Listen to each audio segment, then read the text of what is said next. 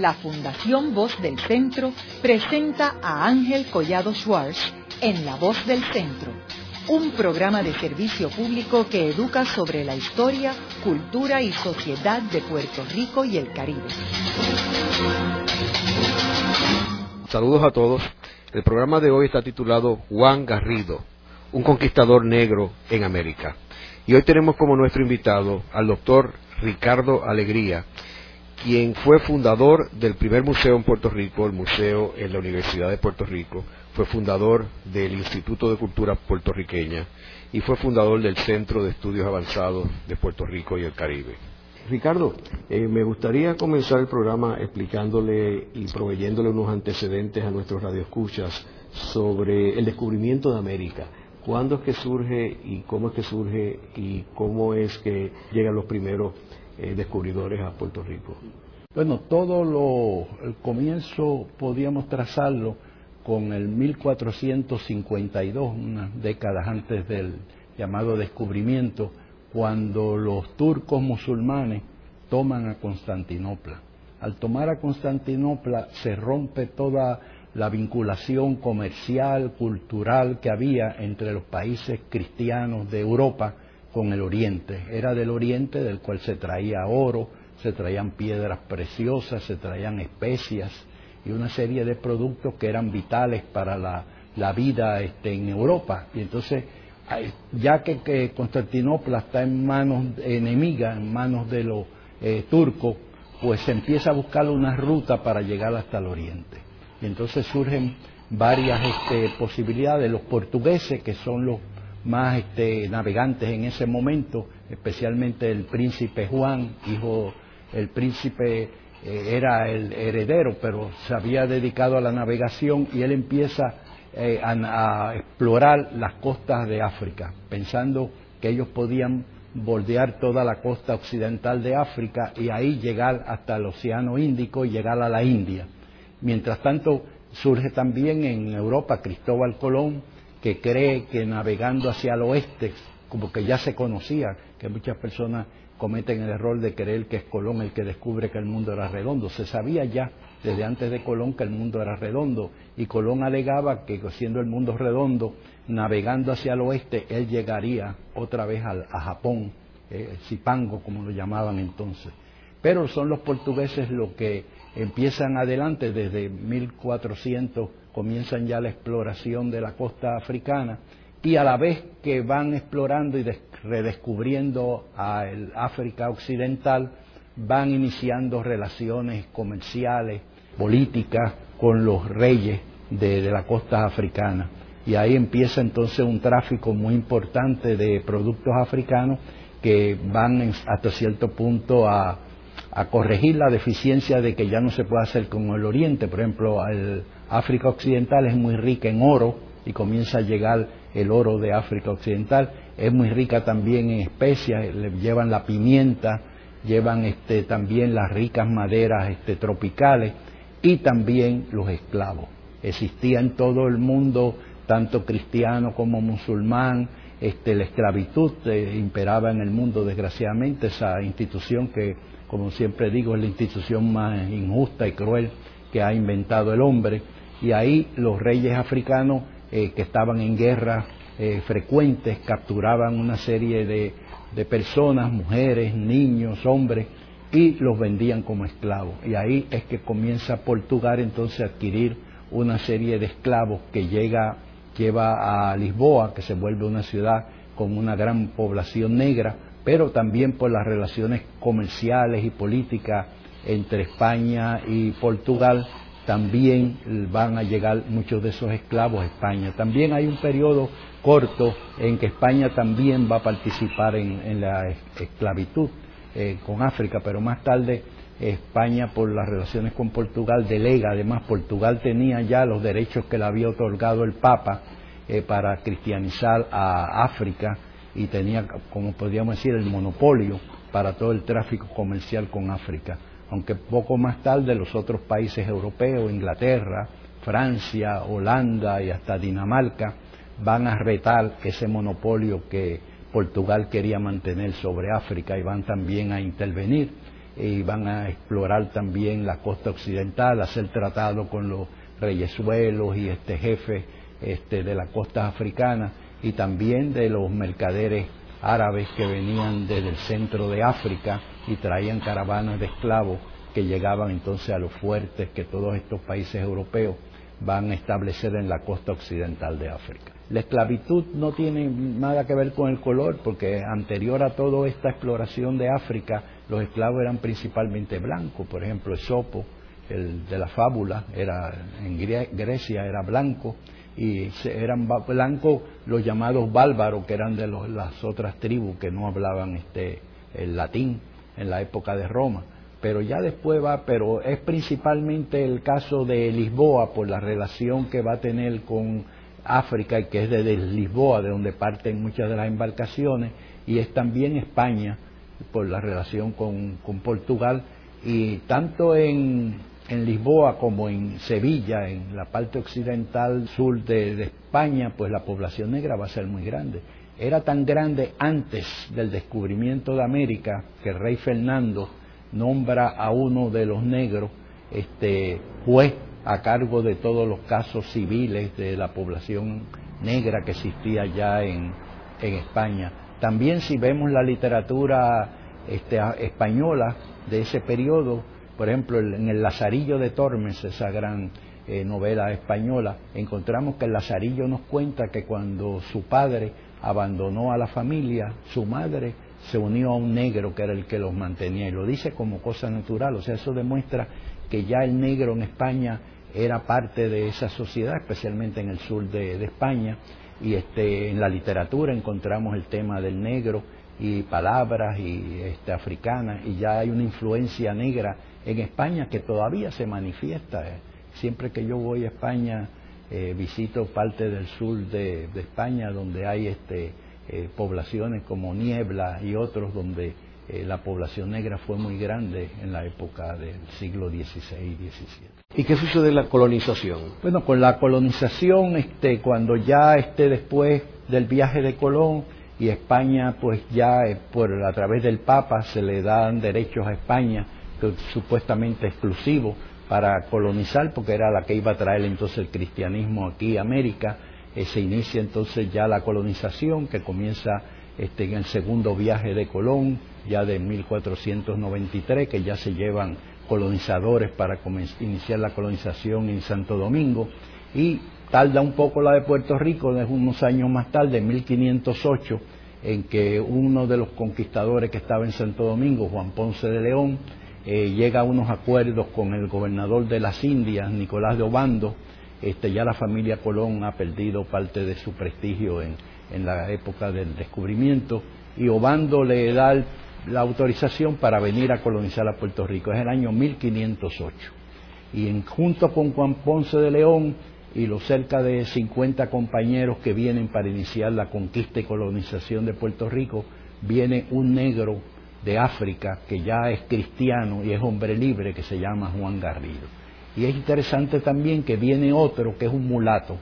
que se llama Francisco Mejías, o sea que es el producto ya del mestizaje racial que estaba teniendo lugar en España, este, y ese Francisco Mejía es un mulato que ha pasado en nuestra historia porque muere defendiendo a la cacica taína Luisa en un ataque de los indios caribes al poblado de ella.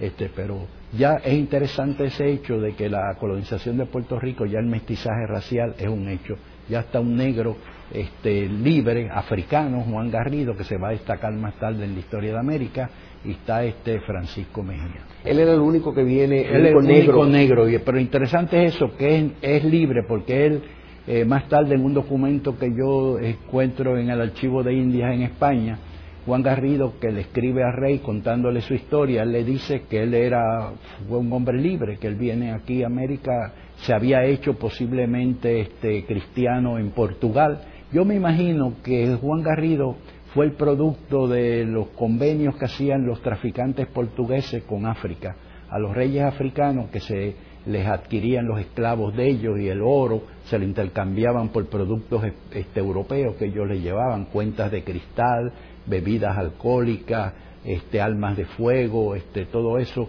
lo cambiaban entonces por esclavos, por oro, por especias, por madera, por marfil, el marfil de los colmillos de elefante que llega en ese periodo a Europa va a revolucionar los muebles, ahí es que vienen las incrustaciones de marfil, igual las maderas como el ébano y maderas así eh, ricas de África que van a, llegar y junto con los esclavos. Y es posible que Juan Garrido fuera eh, un hijo o un este, príncipe africano que el rey lo manda a Portugal para que se hagan cristianos, porque es otro detalle que no se ha estudiado mucho, y es que muy pronto en el Congo, el rey del Congo se hace cristiano. Se hace cristiano tan que en el siglo XVI ese rey del Congo manda a un embajador al Vaticano,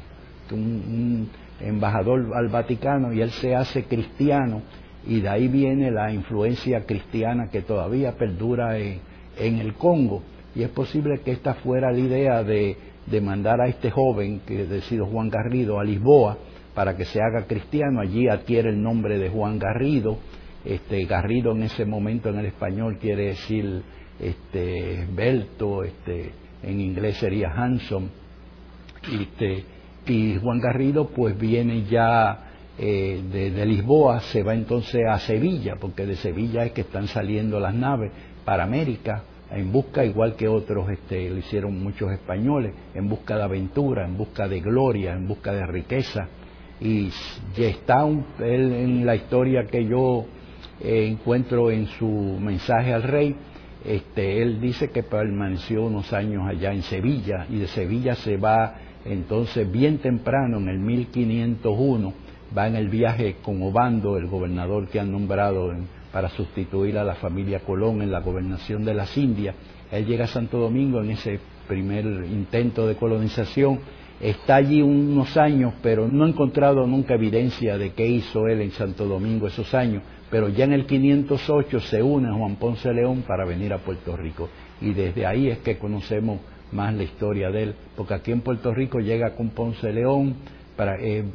ayuda a Ponce León eh, a atacar a los indios caribes, va en un viaje de Ponce León eh, contra los indios caribes y participa recogiendo oro en Puerto Rico. De eso hemos encontrado alguna evidencia de que él participa en el trabajo de oro, hasta que más tarde cuando Ponce León decide este, explorar este, la isla de Bimini, que había la, el mito entre los indios de una isla donde este, había unos ríos, unas fuentes de agua que devolvían la juventud. Y Ponce de León, aunque se dice que eso es un invento de, de uno de los historiadores, pero yo creo que Ponce de León convence al rey Fernando, que ya viejo se había casado este, con una este, princesa francesa joven, de, la posibilidad de encontrar esa fuente de agua que le iba a devolver la juventud, porque el rey lo apoya y entonces sale Juan Ponce León en busca de eso y descubre la, Florida. Y ahí, en ese viaje, o sea que está Juan Garrido, o sea que Juan Garrido es el primer negro que va a lo que hoy conocemos como los Estados Unidos. Está con Ponce León como compañero de él en ese viaje del descubrimiento. Y más tarde, cuando Juan Ponce León este, porque eso ocurrió en 1513 más o menos, cuando Ponce León ya para el 1521 decide y obtiene los permisos de rey para ir a, colonizar a Florida, conquistarla y colonizarla, en 1521 Juan Garrido está otra vez con él. Y ahí van a la Florida, pero los indios de Florida eh, hieren a Ponce de León y Ponce de León va a morir a La Habana. Eh, Ricardo, pero volviendo otra vez a Puerto Rico, ¿qué sabemos de esos años que él estuvo aquí en Puerto Rico, esos primeros años? Bueno, no hay mucho porque no se destaca. Hay el hecho sí de que tenemos la evidencia de que recoge oro, porque paga unos, unos impuestos de oro. ¿Y habían otros negros en otras expediciones, ya sea en Cuba? no, así a Santo a México había ido cuando la expedición de Narváez a México, antes de la de Cortés, había ido un negro. Es más, se alega que fue uno de esos negros el que llevó este, la epidemia de viruela a México, que Juan Garrido alega que es un hombre libre y se demuestra que se le trata como hombre libre porque después de la conquista de México a él se le da tierra al lado de la de, del Hernán Cortés en Coyoacán, se le da una finca y también se le da, que se le daba exclusivamente a los conquistadores, un solar en Ciudad de México.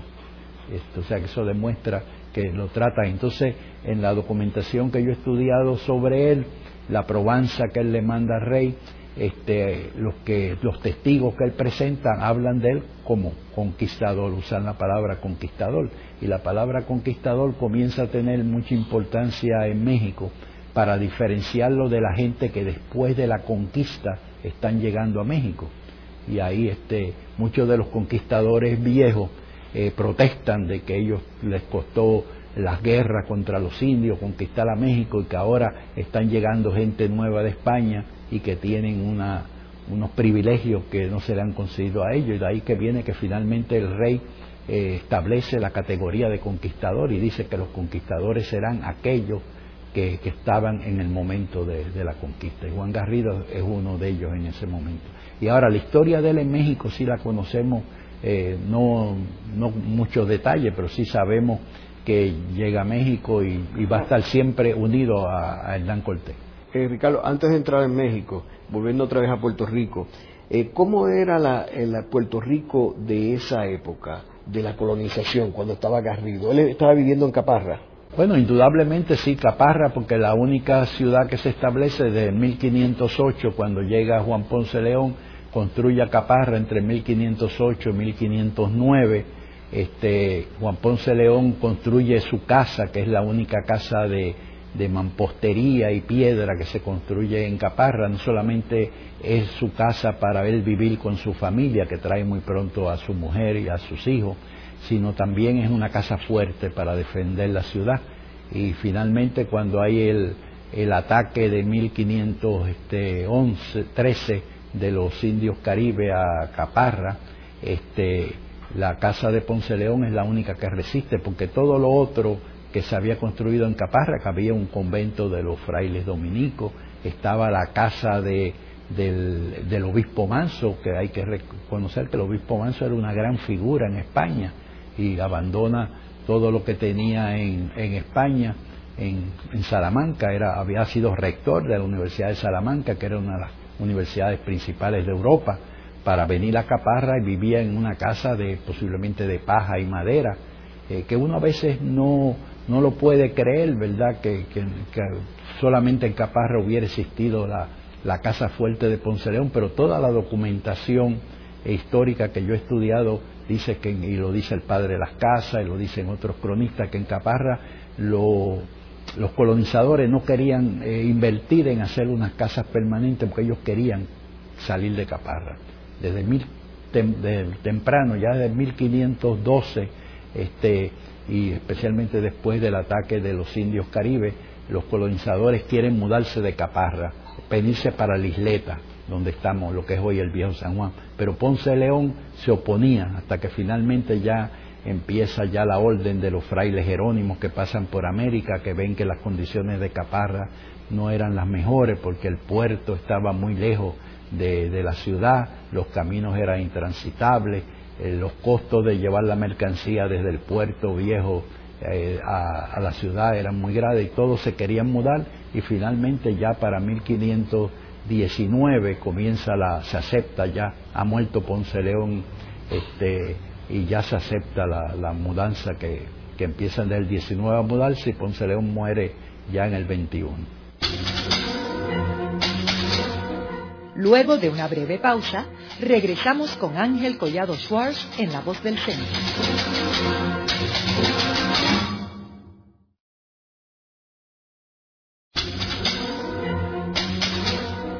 Regresamos con Ángel Collado Schwartz en La Voz del Centro. Continuamos con el programa de hoy titulado Juan Garrido, un conquistador negro en América. Hoy con nuestro invitado, el doctor Ricardo Alegría. Ricardo, en el segmento anterior estábamos hablando de que Garrido había llegado a Puerto Rico junto con Ponce de León en 1508 y que había participado de la colonización y se había ubicado en Caparra con Ponce de León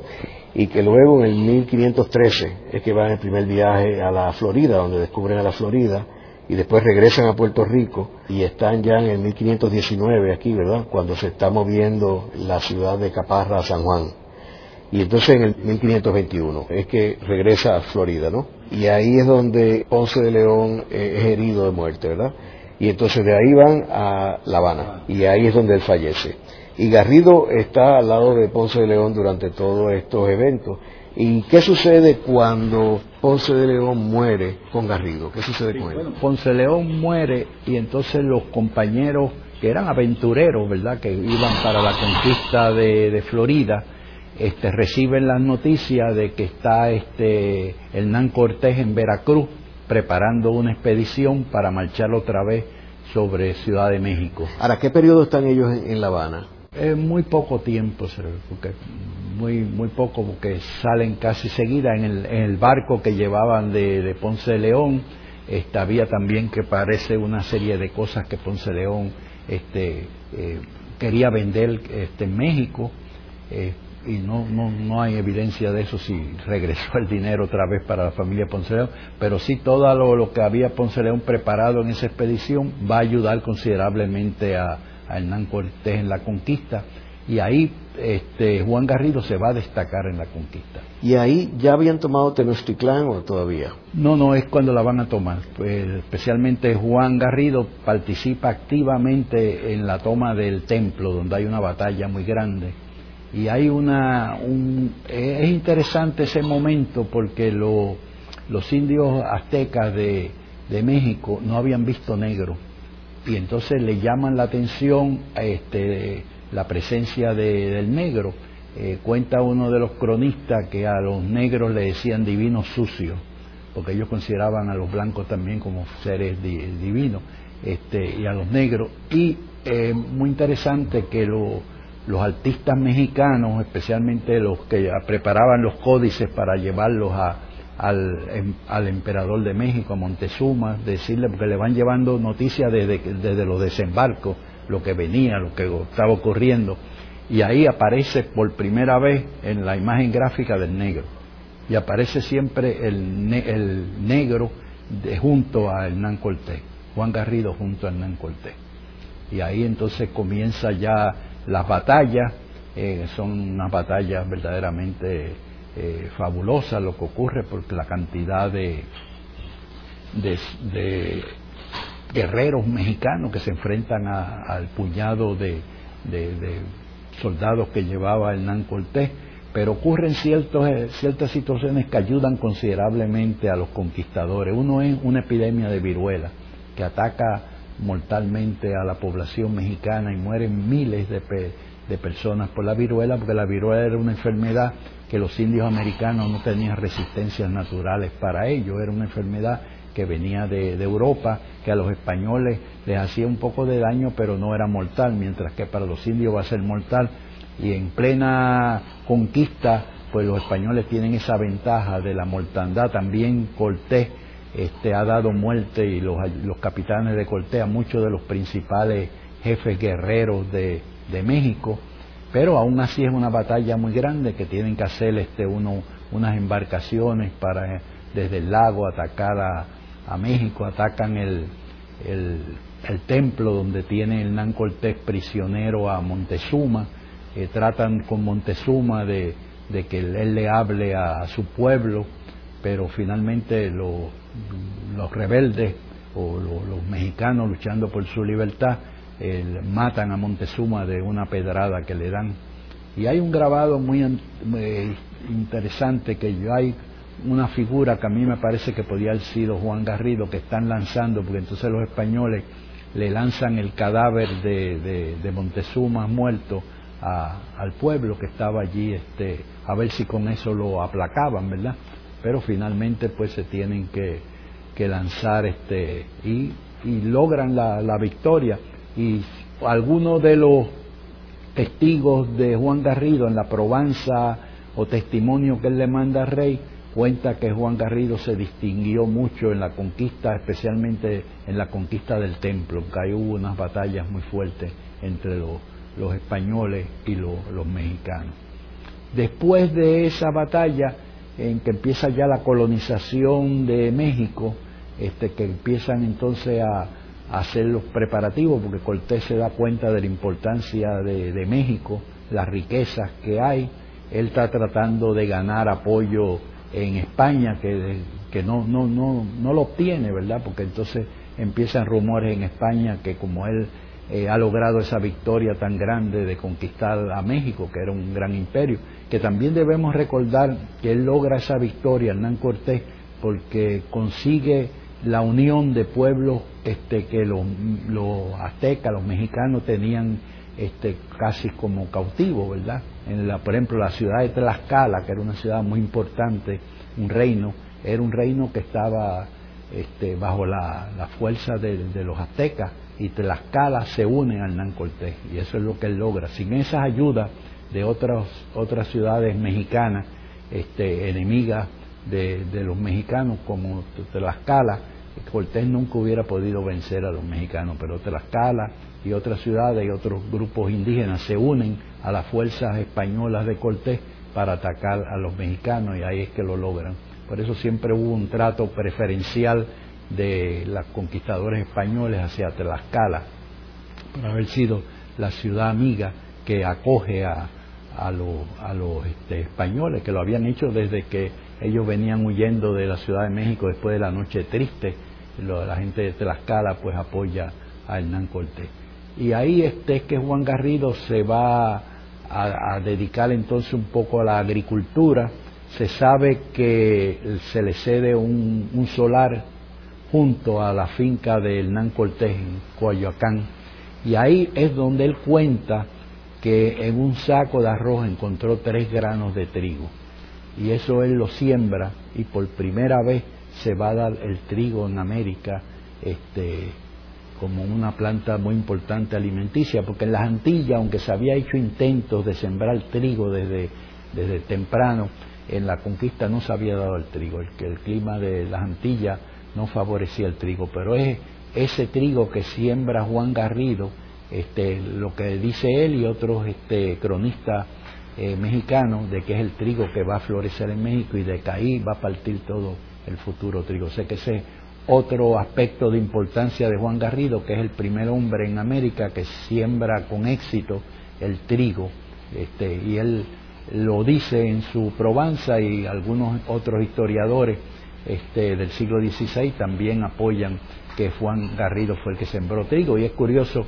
en un fresco que hay en el Palacio Presidencial de México, Diego Rivera, en una pintura que hace aparece Juan Garrido con el trigo. O sea, que a él se le vincula mucho con la, siembra del trigo en México. Ricardo, ¿y qué tan grande era Tenochtitlán? Bueno, Tenochtitlán fue una ciudad que maravilló a los españoles, porque ellos en algunas descripciones dicen que ni, ni siquiera en Europa habían visto una ciudad así. Además era una ciudad tan fantástica como una ciudad que estaba casi rodeada por agua, que había una especie como de Venecia, ¿verdad? Donde este y entonces los grandes templos, el palacio, por ejemplo, el palacio de Montezuma es el que va a usar Cortés para su vivienda y que casualmente Juan Garrido va a trabajar como portero, porque después ahí es que se va a reunir el cabildo en México y Juan Garrido va a ser el, una de las primeras posiciones que Hernán Cortés le da a Juan Garrido es de, guardián y de estar a cargo de reunir, este, preparar el cabildo para las reuniones, poner la mesa, la silla, y ahí Juan Garrido va a estar, eh, por la, grandeza que tenía esa ciudad, era verdaderamente excepcional. Claro, los españoles, y eso hay que entenderlo, ¿verdad? Los españoles vienen de un país donde era donde habían estado siete siglos luchando contra los maometanos, con un fanatismo religioso muy grande, y llegan a México y ven esas esculturas de los mexicanos, de sus dioses con grandes colmillos, con cuernos, y lo interpretaban que todo eso era del diablo. Y por lo tanto, eh, siendo uno fanático religioso, estamos hablando del siglo XVI, no lo podemos interpretar con los ojos de hoy día, es que destruyen muchas de esas construcciones. Los, españoles destruyen en México todos los templos eh, que, encuentran en esa Ciudad de México, este, la, las plazas para jugar la pelota, porque veían toda esa escultura y la interpretación de, ese momento en el siglo XVI es que era el diablo, no, no eran antropólogos como hoy día que podíamos pensar, esta es otra religión, era, había que destruirlo todo, igual que destruían los códices eh, pintados que aparecían en esa figura, todo se interpretaba como el fanatismo religioso que desgraciadamente eh, subsiste hoy día porque todavía recordamos lo que pasó en Afganistán con las esculturas de Buda que hace unos años destruyeron. Ricardo, ¿y Garrido regresó a Puerto Rico después de ese no, viaje? No, no, Garrido desaparece, Garrido se queda en México, posiblemente, indudablemente se casa, porque en los testimonios se habla de él que tenía mujer e hijo. Este, va a participar primero, en la primera posición que sabemos que tiene junto a Hernán Cortés es como portero del cabildo que se reúne en las casas de Montezuma, que eran las casas de Hernán Cortés. O sea que eso es importante, que el puesto parece que no es de importancia, pero un puesto de mucha confianza, porque era en la casa del propio Hernán Cortés. Ahora, parece que hay una separación de él por un momento en que cuando Cortés va a hacer una exploración a la región de la Ibuera que llaman, este, que él va a explorar parte de Centroamérica, eh, Juan Garrido no, no la acompaña y hay, una separación, pero más tarde este, siempre va, va, él se va a dedicar a la minería. Y Cortés le, le da una encomienda a él muy importante. Cortés lo envía a él con dos conquistadores eh, importantes de su grupo a explorar el resto de, México. Y llegan hasta Michoacán.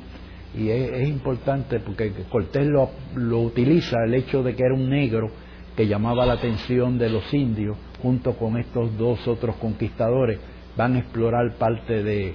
México, llegan hasta Michoacán, donde había ya se descubren minas de oro, y este, eh, se sabe de esa encomienda. Y más tarde entonces se le da otra encomienda que también parece poco importante, pero que era de, de mucho interés para Cortés, y era cuidar el acueducto. El agua a México, a la Ciudad de México, llegaba de Chapultepec y de ahí de una fuente del Chapultepec se llevaba a través de unos conductos hasta Ciudad de México. Y entonces uno de los trabajos que se le asigna a Juan Garrido es de cuidar que los animales y los indios no destruyan esa, ese acueducto ese, que va toda esa agua a México y es otra de las posiciones que sabemos que se le asignan a Juan Garrido con un salario este, que para la época pues parecía este, muy, muy bueno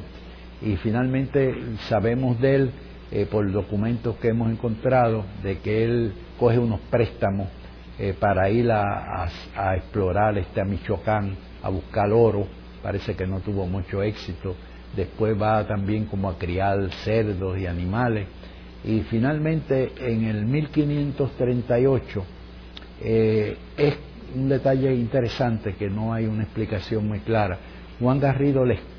le eh, hace una probanza, un documento donde él le cuenta al rey su servicio. Y ahí es que gracias a esa probanza es que sabemos de cuando él llega a Santo Domingo, cuando llega con Ponce León aquí, las experiencias de él con México. Y esa probanza él le está pidiendo mercedes al rey, le está pidiendo ayuda, le dice que, que no le han dado este indio, que no tiene este eh, beneficios que tienen otros de los conquistadores y este dice que vive con su mujer hijo y los que los testigos que él presenta que son testigos muy importantes entre ellos uno de los testigos Juan González Ponce León el intérprete de aquí de la conquista que se ha ido con él a México en el viaje ese de, de Juan Ponce León. Juan González es el hombre que conocía la lengua de los taínos y que sirve de intérprete aquí en la época de la conquista y que era parece familia de Juan Ponce de León y Juan González es uno de los testigos que lleva este, Juan Garrido en esa probanza, que también Juan González es conocido en la historia de México porque es el primer cristiano que se casa, se casa en Veracruz, en un matrimonio ya religioso cristiano. Y otros de los conquistadores, algunos de ellos que habían sido compañeros de Juan Garrido aquí en Puerto Rico, hablan de él como conquistador y dicen que vive en la pobreza, que tiene mujer e hijos, con deseo quizás de que el rey lo premie. Ahora, ahí es que llega la incógnita que yo no he podido encontrar información. ¿Qué pasó después de 1538 en que él manda esa probanza al rey pidiéndole ayuda? Porque da la casualidad que en 1538 ocurre un levantamiento de negros, que ya hay muchos esclavos negros en México, y el virrey de México a, eh, da muerte a, muchos de los líderes de, ese levantamiento en México. ¿Sería esa probanza de, Juan Garrido una forma de, como decimos nosotros en Puerto Rico, curarse en salud, contándole al rey lo que él había hecho por la corona para quizás que no lo, no lo atacaran, si era que él estaba comprometido en ese, en ese complot o pasó algo con él, lo acusaron de algo, eso no lo sabemos porque yo no he podido encontrar, quizás otros historiadores tanto de México como de Puerto Rico puedan quizás continuar esta historia y quizás encontrar si hay documentación sobre el complot ese de 1538 en México eh, contra los españoles, que eran los negros que estaban unidos a muchos indios para atacar a los españoles y volver a reconquistar a la ciudad. Luego de la pausa, continuamos con Ángel Collado Schwartz en La Voz del Centro.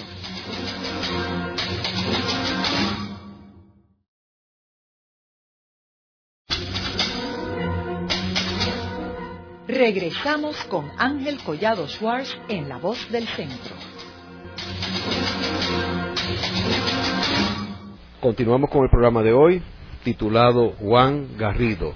un conquistador negro en América. Hoy con nuestro invitado, el doctor Ricardo Alegría. Ricardo, como hemos discutido en los segmentos anteriores, Garrido visitó primero Santo Domingo, después vino a Puerto Rico, después fue a Florida, luego regresó a Puerto Rico, volvió a Florida, luego fue a Cuba y luego terminó en México. ¿Cómo varían los escenarios que él vio en términos de las civilizaciones que él se encontró? Sí, pues es muy distinto, ¿verdad? Y podríamos llevarlo hasta los primeros en, en Europa, cuando va de África a Lisboa y de Lisboa entonces a Sevilla y va reconociendo una situación muy distinta a la que él conocía de, África. Pero ya aquí en, llega a Puerto Rico eh, desde la Española, está en la Española que es el centro de la conquista y colonización, una ciudad donde ya hay palacios, por ejemplo, Bando, el hombre que, entra en relación con Ponce de León, pues vive en un, en un gran palacio, está este se está haciendo el Alcázar también de Diego Colón, o sea que es una ciudad más importante para llegar entonces a Caparra,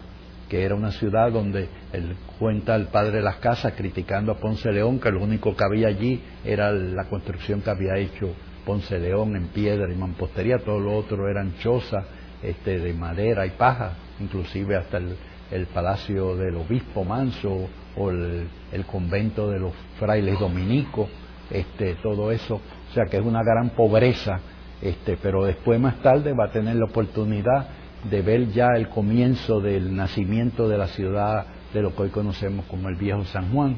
este, porque ya se ha trasladado lo de Caparra para la isleta y ve ahí las construcciones que ya empiezan a hacer los frailes dominicos, que ellos alegan que la construcción del convento de ellos, que debe haber empezado hacia 1521, 22, es lo que va a animar a los vecinos a construir casas ya permanentes de mampostería. Y comienza la ciudad de San Juan a levantarse, el obispo Manso empieza a construir su catedral, pero en esos primeros años son eh, pobres, ¿verdad? Cuando ya este Garrido se va entonces de, de Puerto Rico, este, ha ido a la Florida, pero en Florida pues no hay una población indígena que no ni siquiera tenían una cultura más avanzada que la, de los taínos, así que en, Florida no, no vio gran cosa, además casi no los dejan desembarcar, los, indios de Florida atacan eh, fuertemente a Ponce León cuando él intenta el desembarco y Ponce León herido, quizás pensando que iba a encontrar la salud en Santo Domingo, regresa seguida a, a Cuba, a La Habana, que estaba más cerca, donde muere. Y ahí entonces Garrido va a tener la experiencia de ver entonces otra civilización, quizás la podía comparar con lo que había visto en Lisboa, porque era más avanzada que todo lo que había visto aquí en América, ya viendo eh, Ciudad de México con los grandes templos que había, las grandes construcciones, el palacio eh, de Montezuma, que se sabe que Montezuma tenía hasta un zoológico, era, era una ciudad que impresiona mucho a, a los conquistadores españoles de que no habían visto una, una ciudad así ni siquiera en Europa y esa es la que él va a vivir y en la que se va, va a quedar este y morir. ¿Cuándo murió Juan Garrido? No lo sabemos. Ahora sabemos que es escrito de él. Yo en mi investigación, tanto en México eh, como en España, eh, pude llegar hasta 1538. Ahora, el descubrir que hubo ese levantamiento de negros en México es lo que me llama la atención de que sea el mismo año en que Juan Garrido escribe su, su Provanza. Este, es interesante también que no te había mencionado que entre las peticiones que le hizo Cortés a él fue de que construyera una, una iglesia en honor de los que habían muerto durante la noche triste. Él recogió los restos de todos los que habían muerto cuando huyeron de Ciudad de México, Cortés, y ahí eh, Juan Garrido construye una primera iglesia que, que se le llama de los mártires, o sea que es otro hecho en que Juan Garrido eh, es importante, que restos de esa iglesia ya construida otra casi encima de ella, pero queda todavía en México la, la iglesia esa que construyó este Juan Garrido bien temprano. ¿Y por qué tú crees que él es tan poco conocido? Bueno, porque primero ese documento que se hablaba de él, eh, porque historiadores de la conquista de México, cronistas, hablaban del caso del negro, el negro que andaba con Cortés, se conocían los códices, yo pude conseguir todos los tres códices donde aparece él, que es la, este otro detalle interesante de que Juan Garrido es el sujeto de la primera imagen gráfica del negro en América, en que aparecen esos códices. Este, segundo, porque no se había publicado ese documento, esa probanza, se había mencionado, sí, este, de que Juan Garrido había estado con Cortés, se había mencionado de que había sembrado trigo, pero la probanza este, nunca se había publicado y es la que yo eh, consigo en el archivo de Indias y publico ya con todos esos detalles de él y demás, que son lo que hace interesante, y que algunas personas pues han dicho que, que por ser Juan Garrido negro no podía ser conquistador, eso está, es una equivocación porque no, no importaba, porque por ejemplo Hernán Cortés se llevó en la conquista para México a indios taínos, un cacique taíno de Cuba, fue con Hernán Cortés también para la conquista de, Cuba, y, y en España concedía títulos nobiliarios a, los caciques indígenas y aquí mismo los trataba como un don, se le decía a los caciques y a las mujeres de los caciques doña. O sea, eso del prejuicio racial por el color de la piel lo interpretamos nosotros hoy día, pero en el siglo XVI no hubo ese, ese concepto en esa forma. Hubo sí prejuicio, no se puede negar, pero el hecho de que todos los conquistadores llaman a Juan Garrido conquistador, lo dicen ellos en la probanza demuestra que, que no hubo el prejuicio con él y el hecho de que le dieran una finca al lado de la de Hernán Cortés en Coyoacán, el hecho de que le dieran un solar que se repartió exclusivamente para los conquistadores en el centro de México demuestra también de que tuvo ese éxito. ¿Y él es conocido en Cuba y en Santo Domingo? No, no, en Santo Domingo yo no, no he encontrado nada, a pesar de que él pasó unos años, pues él estuvo en... Él llegó con Obando en el 1501 a Santo Domingo y estuvo ahí indudablemente hasta el 8 en que viene con En Ese es un periodo que yo en Santo Domingo no he encontrado absolutamente nada. Es posible que pueda haber algo en documentación, pero eso pues se lo dejo a los historiadores jóvenes que empiecen a buscar ese periodo pero y en Cuba tampoco se ha dicho y es un personaje eh, desconocido. Para mí es importante primero porque demuestra ya cómo desde los comienzos de la conquista y colonización de América el mestizaje comienza a ser importante, la presencia del negro, este, como tanto él como el de Francisco Mejía, que es uno de los mulatos que participa, el hecho de que él esté presente, el negro, pues ya va abriendo este camino para esa incorporación y, los hechos indudables e importantes de que fuera el primer eh, negro que aparece en la iconografía, que sea el primer negro que aparece en la, en, la Florida, en Estados Unidos hoy día, y que sea también el, el primer negro asociado con la siembra del trigo, que fue tan importante para la colonización de América. ¿Y qué rango él tenía?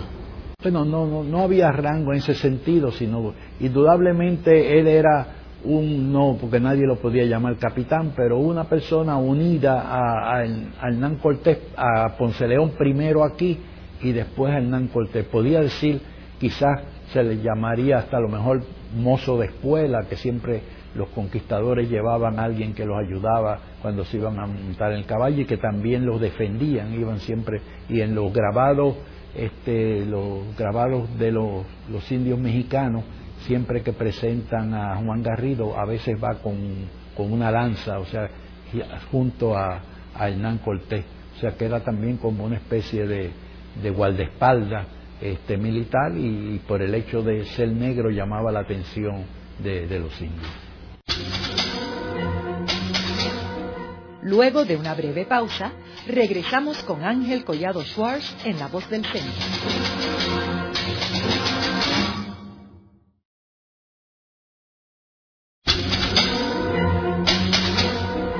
Continuamos con la parte final de La Voz del Centro con Ángel Collado Schwartz.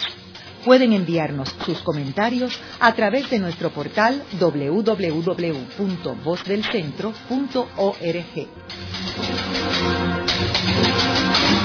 Continuamos con el programa de hoy titulado Juan Garrido, un conquistador negro en América. Hoy con nuestro invitado, el doctor Ricardo Alegría. Ricardo, en el segmento anterior tú hablaste sobre el elemento del racismo. Yo quisiera volver a ese tema porque uno ve que todos los españoles eran blancos y siendo Garrido una persona que jugó un papel protagónico porque estaba cerca de los colonizadores y los conquistadores, ¿tú dirías que la razón por la cual los historiadores o los dibujantes no lo incluyen son por elementos racistas? No, yo diría que es porque no, no se habían encontrado documentos y demás, ¿verdad? Indudablemente existía prejuicio racial, pero este, por ejemplo, yo encuentro que, el tema racial aquí en Puerto Rico hay que, que, verlo no por los reglamentos que había, sino por la realidad, ¿verdad? Aquí hubo un mestizaje muy pronto. Es un detalle interesante de que, por ejemplo, bien temprano, este, el rey este, estimula el mestizaje entre los conquistadores con las indias. Y, lo dice no por bondad, sino como un acto político, que dice, termina diciendo que los conquistadores se casen también con las viudas o las mujeres o herederas de los caciques, porque a la larga, lo dice abiertamente, los caciques van a ser españoles. O sea, son, el rey Fernando era muy hábil, un gran político, ¿verdad? Y hubo ese mestizaje y, se estimuló, que eso no, tú no lo encuentras en otros países europeos, ese mestizaje con el indio. Con el negro hubo más un prejuicio, pero un prejuicio que quizás estaba en los documentos, pero que se rompía en la realidad, porque muchos de los, de los españoles se mezclan con la, las negras, este, tienen hijos con ella y el mestizaje comienza a ser muy importante aquí en Puerto Rico, que lo, lo descubren eh, los conquistadores, por ejemplo, Juan Ponce León II, mientras era gobernador interino aquí de Puerto Rico, en un momento cuenta cómo él este, hasta de noche sorprendían a los conquistadores con sus mancebas, que muchas de ellas indudablemente eran negras, y entonces los obligaban a casarse. Y bien temprano, eh, casi finalizando el siglo XVI, ya se permite que los pardos, que eran mestizos de blancos y negros, eh, pudieran ser frailes. O sea que se rompen muchas de las normas que, en los reglamentos aparecen escritos, pero que la realidad es que el mestizaje ocurrió en grande aquí entre españoles, indios y negros y que ese es el, el mestizaje que nos caracteriza a nosotros y por eso es importante este hecho de que temprano en la conquista, pues aparece ya una figura como Juan Garrido, aparece una figura como Francisco Mejía, que... ¿Y cuál tú dirías que fue su contribución más grande, eh, más allá de la cuestión simbólica de ser el primer negro conquistador? Bueno, yo creo que la, contribución del primero es demostrar que el trigo podía este, crecer aquí en América, la prueba que él hace, que es, una, es interesante como él cuenta que fueron tres granos nada más que de trigo que encontró en un saco y que lo sembró y que de ahí salió el trigo que entonces se va a difundir por, por todo el área de México y que va más tarde en toda América a ser muy, una planta muy, muy importante que no, no era conocida aquí en América eso es muy importante. Eh, y el hecho de él, este, de que siendo un negro, pues se le diera este, una serie de encomiendas, eh, como la exploración que hizo en Michoacán, la construcción que hizo del primer este, eh, templo que se hace en México, en honor a los que habían muerto durante la noche triste en los primeros momentos de la conquista de México y que también comienza pues el mestizaje entre negros e indios en, En México quizás es, de los primeros, porque antes, aunque nosotros, el primer negro que se establece eh, permanentemente en México es Juan Garrido, porque los otros que van con Narváez, otros mueren o no, no siguen la conquista, pero Juan Garrido ya se establece la colonización. Indudablemente él se casa con, con una india mexicana y ahí comienza también un mestizaje que es tan importante en México entre los negros y los indios, especialmente en el área de caribeña como Veracruz y demás, donde la música caribeña es tan, de tanta importancia. Ricardo, ¿y qué otros ejemplos hay de presencia negra aquí en, Puerto Rico? Bueno, no se, ha no se ha estudiado todavía debidamente, pero aquí hay evidencia que yo he recogido en el folclore nuestro y que hay también escrita por historiadores y cronistas de la antigüedad, de que a veces aquí llegaba un barco con esclavos y cuando los negros que estaban en el puerto veían a uno de ellos, de los esclavos que se traían, se arrodillaban porque reconocían en él un príncipe, este, príncipes que tenían también un carácter de importancia religiosa. Los reconocían por los, por los este, eh, escarificaciones, las cicatrices que tenían en, en la cara y en el cuerpo, que podían identificar a qué grupo cultural pertenecían y su rango. Y se sabe que muchos de ellos eran príncipes que habían sido capturados por sus propios hermanos y vendidos a América. Hay historias de eso que para la literatura es muy rica y que no se ha aprovechado. Por ejemplo, eh, reyes africanos eh, llamaban a los negreros y les ofrecían cantidades muy grandes de, dinero a través de esclavos y de, productos africanos a cambio de que le buscaran a su madre que la habían vendido como esclava unos años antes. Porque en África, los reyes africanos, eh, nunca se sabía quién iba a ser el heredero de ellos cuando moría. Y cuando moría un rey africano, con mucha frecuencia, y todavía sigue ocurriendo en África, habían guerras civiles entre, y los hermanos, que eran de diferentes mujeres, peleaban. Y si uno eh, tenía el poder eh, militar, capturaba a su hermano y a veces a, la, a la, mujer del rey eh, que era distinta a su madre y la vendían para salir de ella, como se hacía en Europa, que desterraban a la gente, los vendían como esclavos y los mandaban para acá, para América. Y hay evidencia histórica de, una expedición que se hace de, eh, de África, que llegaron hasta Cuba buscando una princesa africana, a una mujer africana, y llegaron a Cuba y hay bastantes datos de ello. Y esa otra de, que ofrecían eh, mucho dinero si le encontraban a su madre y muchos de estos, por ejemplo, el, cronista este Flinter que escribe sobre Puerto Rico en el siglo XIX, cuenta de un príncipe que él llegó a hablar con él y el príncipe le contó esa historia de que él había sido vendido este, por, por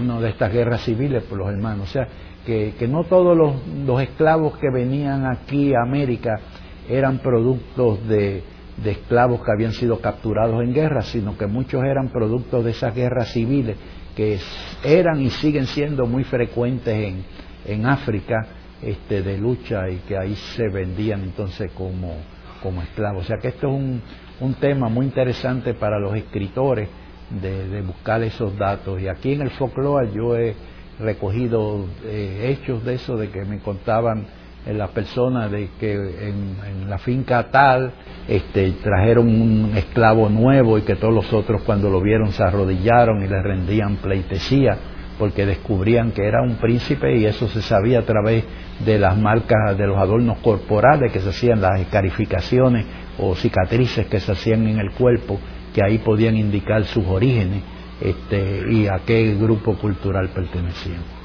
En el programa de hoy hemos discutido a el primer conquistador negro que llegó a Puerto Rico en el 1508 y que fue uno de los primeros conquistadores negros libres en América, que estuvo en Santo Domingo, en Puerto Rico, fue con Juan Ponce de León a descubrir la Florida y después fue con Hernán Cortés a colonizar a México, que fue donde pasó sus últimos días. Esta ha sido una producción como servicio público de la Fundación Voz del Centro. Los invitamos a sintonizarnos la próxima semana a la misma hora Y recuerden que pueden adquirir el libro Voces de la Cultura en su librería favorita o en nuestro portal.